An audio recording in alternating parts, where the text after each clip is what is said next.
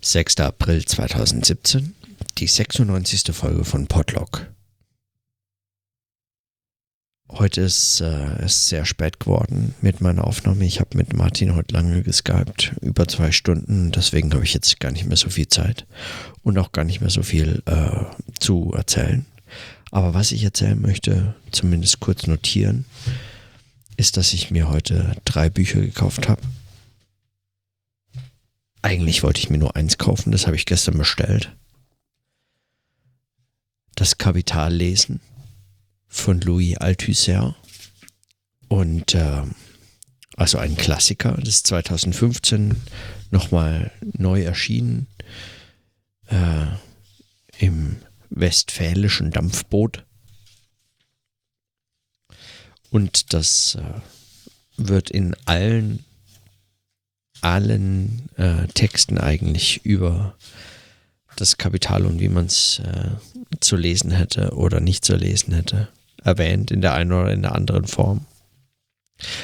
So auch im Übrigen quasi in jeder einzelnen eine Folge, zum Beispiel in der Serie jetzt zum Kapital im Deutschlandfunk mit seinen äh, in Essay und Diskurs mit seinen neuen Folgen, neuen Folgen zu das Kapital.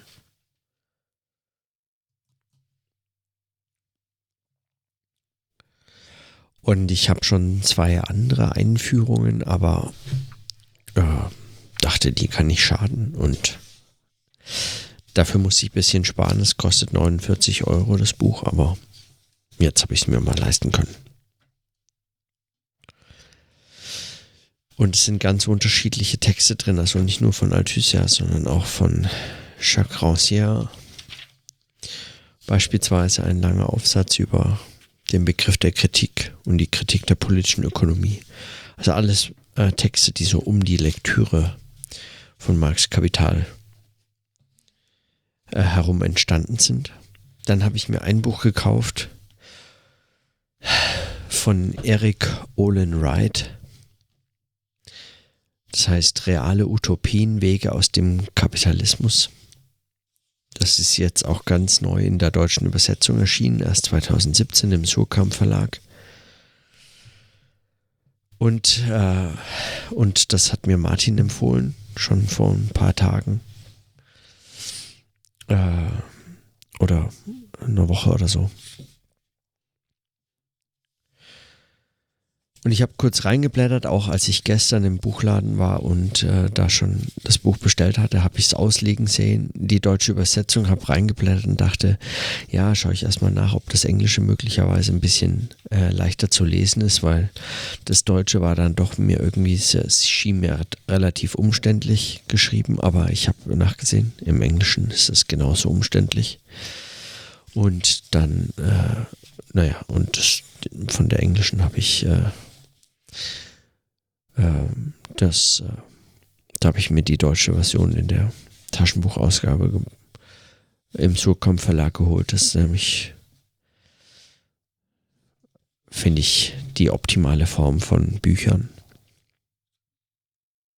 So mag ich Bücher haben. Also so mag ich die auch in der Hand halten und so mit denen arbeiten. Da habe ich keine Hemmungen reinzuschreiben und da steht nicht vorne und hinten drauf, wie toll dieses Buch ist, sondern da muss man selber lesen, damit man weiß, ob es gut ist. Und bei amerikanischen Büchern, gerade bei solchen theoretischen Büchern, sind dann hinten statt einem Klappentext, der einem verspricht, was, worum es denn ungefähr geht, stehen dann hinten meistens Praises drauf von irgendwelchen Zeitungen und Leuten, die für Zeitungen Praises schreiben für Bücher. Die werden wahrscheinlich von Verlagen bezahlt oder so. Aber es liest sich ganz gut rein, also auch in das äh, Inhaltsverzeichnis schon. Es geht eben einmal um, warum reale Utopien, also was überhaupt, ja, diese, diese, was dieser Begriff heißt. Die Aufgabe emanzipatorischer Sozialwissenschaft, die er da äh, beschreibt also es ist eine genuin äh, soziologische Perspektive. Auch das ist etwas, was mich daran eigentlich interessiert. Und dann Diagnose und Kritik ist der erste Teil. Was ist eigentlich so schlimm am Kapitalismus? Und dann äh, im zweiten diskutiert er ein paar Alternativen Zum Beispiel gesellschaftliche Ermächtigung und der Staat oder gesellschaftliche Ermächtigung und die Wirtschaft. Und dann diskutiert er unter drittens Transformationen. Und es interessiert mich, weil unter anderem geht es auch äh, zum Beispiel um so ganz konkrete Gedanken und Projekte wie ein bedingungslos garantiertes Grundeinkommen, über das er hier äh, unter solchen äh, Gesichtspunkten nochmal diskutiert, äh, die das nochmal beschreibt. So, und, ähm, und das interessiert mich. Mich interessiert, das habe ich vorhin Martin auch schon erzählt, schon deswegen, weil, weil, weil also zum einen interessiert mich das, weil es eine soziologische Position ist, also soziologische mit, mit so einer Tendenz zu ähm, ja, Gesellschaftskritik und zwar äh, in dieser marxischen Tradition oder in dieser, ja. Zum anderen interessiert mich, dass äh, diese Art von Buch, also es sind hier jetzt auch wieder, weiß ich nicht, 700, äh, nee, 500 30 Seiten oder so. Ähm, interessiert mich das auch wiederum deswegen, weil, weil ich, weil ich eben beiden Seiten viel abgewinnen kann und äh, den Argumenten viel äh, auch äh, diese Argumente mir viel wert sind von beiden Seiten, nämlich zum einen die extreme Position der Ablehnung von solchen Utopien, wie man sie bei Adorno lesen kann. Es gibt kein richtiges Leben im Falschen. Es gibt nicht mal die Möglichkeit, uns vorzustellen, was eine gute Gesellschaft sein soll. Das ist innerhalb dieser kaputten Gesellschaft einfach nicht möglich. Wie soll man sich sowas vorstellen können?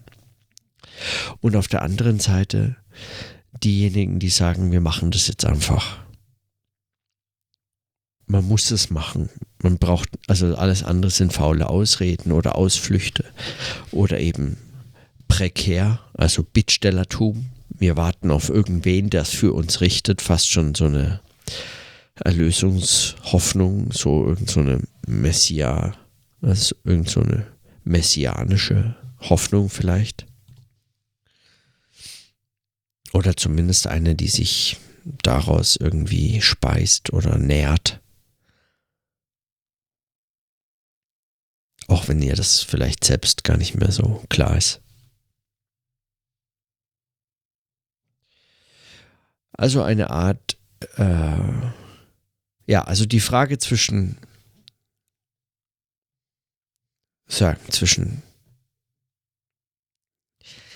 ich weiß gar nicht, wie ich diese Position beschreiben würde. Wahrscheinlich äh, so einfach lassen die sich erstens nicht trennen und zweitens bin ich mir nicht sicher, ob ich sie trennen würde oder nicht, also ob ich sie nicht in meiner Lektüre praktisch verbinde und deswegen eigentlich auch davon ausgehe, dass sie zu verbinden sind. Ich würde tatsächlich meinen, dass ich, dass genau das meine Position ist in dem Fall warum mich diese beiden Seiten interessieren und auch wenn ich sie so sagen, naja, vielleicht ist es so ein Spektrum oder so. Es ist alles sehr fussy.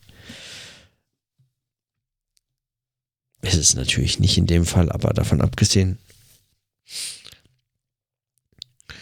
mich interessiert dieses Feld einer so völlig zerstrittenen Linken, die miteinander ziemlich wenig anfangen kann, aber sehr, sehr gute Argumente auch für sich jeweils hervorbringt und eben zumindest sie noch in ein gemeinsames Diskursfeld äh, einbringt und sei es das, weiß ich nicht, die einheitsstiftende äh,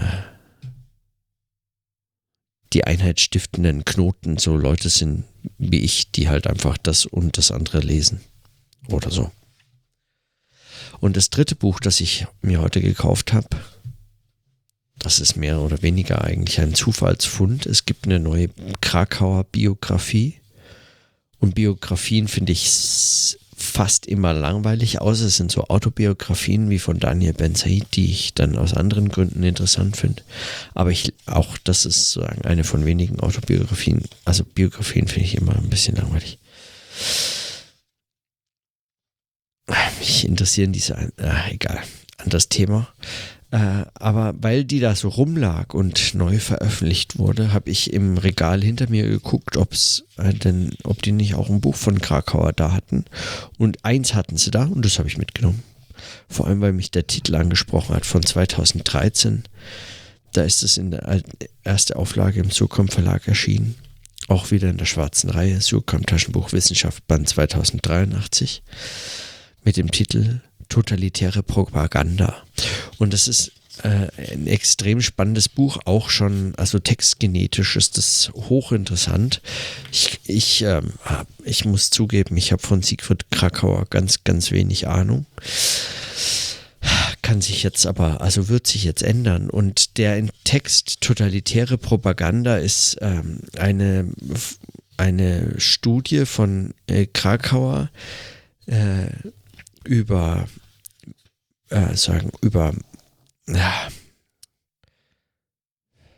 ja, über, also es ist eigentlich eine medienkritische Studie und eine politikkritische Studie. Also es geht, geht eben um nationalsozialistisch-faschistische Propaganda.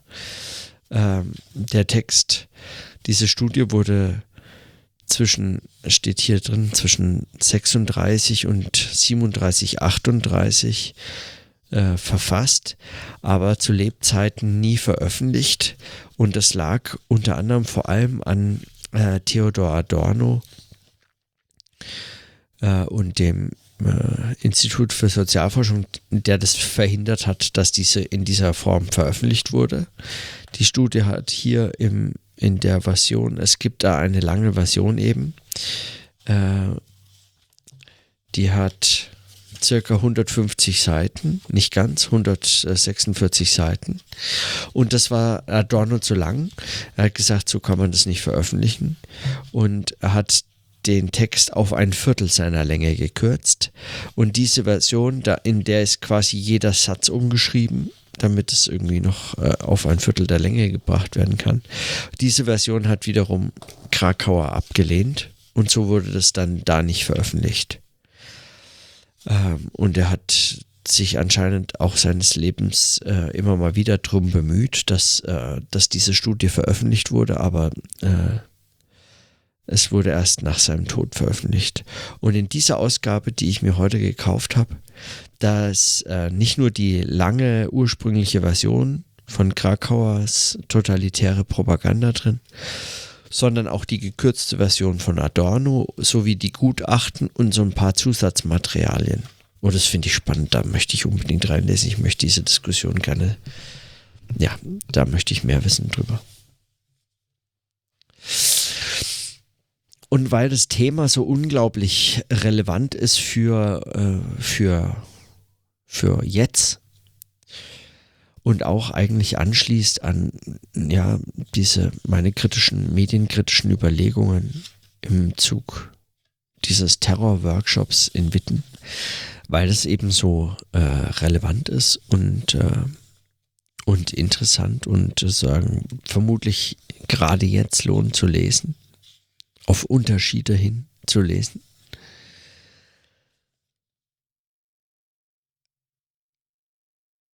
Ich lese jetzt erstmal den ersten Absatz vor. Einfach, ich habe gar nicht so recht Ahnung, ob das passt, aber ich habe so ein bisschen reingelesen und ich dachte mir, ja, genau. Das, also darüber lohnt es sich jetzt zu lesen. Keine Ahnung, das werde ich die nächsten Tage verfolgen. Also erste Seite, totalitäre Propaganda. Man erfährt nichts vom realen historischen Geschehen, wenn man politische Parolen und die zur Schau getragenen Gesinnungen für bare Münze nimmt. Eine Parole mag noch so ideal klingen, sie unterhält darum doch Beziehungen zu greifbaren materiellen Interessen, von denen sie sogar bedingt wird. Ja, je idealer sie sich gebärdet, desto näher liegt dieser Verdacht. In einer Gesellschaft, in der eine Klasse oder Schicht die anderen Klassen oder Schichten beherrscht, sind es vor allem die Interessen der, beherrschen, der herrschenden Gruppen, die der Idealisierung und Maskierung bedürfen. Denn solche Interessen wie die Ausbeutung Unterdrückter und die Machtgier wären nicht attraktiv, wenn sie nackt aufträten. Kein Begriff kann prangend genug sein, um derartige Interessen zu haben, das heißt, um als Ideologie verwandt zu werden. Zur Verdeutlichung des Tatbestands der Ideologie formuliert einmal Theodor Fontane es geradezu. Wenn ein Engländer Gott sagt, meint er Cartoon. Er duldet nicht den mindesten Zweifel, dass sämtliche von der Oberschicht formulierten Vorstellungen und Verhaltensweisen eine ideologische Funktion erfüllen. Die ganze offiziell anerkannte Kultur dient der Legitimierung der herrschenden Interessen. Dennoch hätte Fontane richtiger daran getan, Vorsicht zu üben und etwa wie folgt zu formulieren. Wenn ein Engländer Gott sagt, meint er Gott, aber das Nebenprodukt seines Meinens ist Gott sei Dank erfahrungsgemäß Cartoon. Man erfährt in der Tat nahezu gleich wenig von den realen Zusammenhängen, wenn man von der Annahme ausgeht, die an der Herrschaft befindlichen Ideale erschöpften ihre Bedeutung darin, Ideologien zu sein. Eine besonders in marxistischen Kreisen verbreitete Auffassung, der zufolge jeder Begriff, von dem die Machthaber profitieren, also zum Beispiel der Begriff der Nation, sofort ausschließlich als ideologisches Bollwerk des herrschenden Wirtschaftssystems verbucht wird. Nach dieser Auffassung werden alle marxistischen Werte, revolutionären Zielsetzungen, die allgemeine Geltung beanspruchen, pure Machination des Kapitalismus und sonst nichts außerdem. Was ist der Faschismus? Der Faschismus, so heißt es in der im Übrigen recht instruktiven Schrift von Historikus Probleme des Sozialismus, ist nichts, ist weiter nichts als eine moderne, volkstümlich maskierte Form der bürgerlich-kapitalistischen Gegenrevolution. Aber das ist ein Kurzschluss, dessen Unzulänglichkeit sich daran zeigt, dass sich mit seiner Hilfe weder die Herrsch Heraufkunft noch die Entwicklung der faschistischen Bewegung ausreichend erklären lässt. Wenn geistige Äußerungen nicht im leeren Raum erfolgen, sondern stets materiellen Interessen zugeordnet sind, so besagt das aber noch nicht, dass man ungestraft von ihrem Gehalt abstrahieren und in ihm nur eine Variable dieser Interessen erblicken dürfte. Die Niederlage der Linksparteien in Italien und Deutschland ist unter anderem auch eine praktische Kritik an jener Betrachtungsweise, die in ein solches weiter nichts mündet. So die ersten eineinhalb Seiten aus äh, totalitäre Propaganda. Also mir scheint es aus äh, genau, äh, ich weiß nicht, naheliegenden Gründen, und zwar diesen, die in diesem Text naheliegen, nicht jetzt beispielsweise irgendwie die Idee, äh, Donald Trump sei wie Hitler oder der Aufstieg der Republikaner in den USA sei wie der Aufstieg der NSDAP in Deutschland 1933 oder so. Das ist natürlich alles gemeingefährlicher Quatsch, aber äh, als, als genau als Fragestellung und als Text, glaube ich, ist dieser Text gerade jetzt interessant. Also jetzt im Sinne von in meinem Diskurs Zusammenhängen, in denen ich mich befinde und mit den Positionen, mit denen ich konfrontiert bin, hilft es mir, jetzt diesen Text zu lesen. Und daher war das so ein Fund der heute, den ich einfach noch deswegen mitnehmen musste. So, und weil es jetzt sehr spät ist, belasse ich es bei diesen kurzen Buchnotizen. Heute nur äh, die Erweiterung meines äh, Buchbestands notiert, aber immerhin, die drei sind meiner Bibliothek sehr willkommen. In diesem Sinne, bis morgen.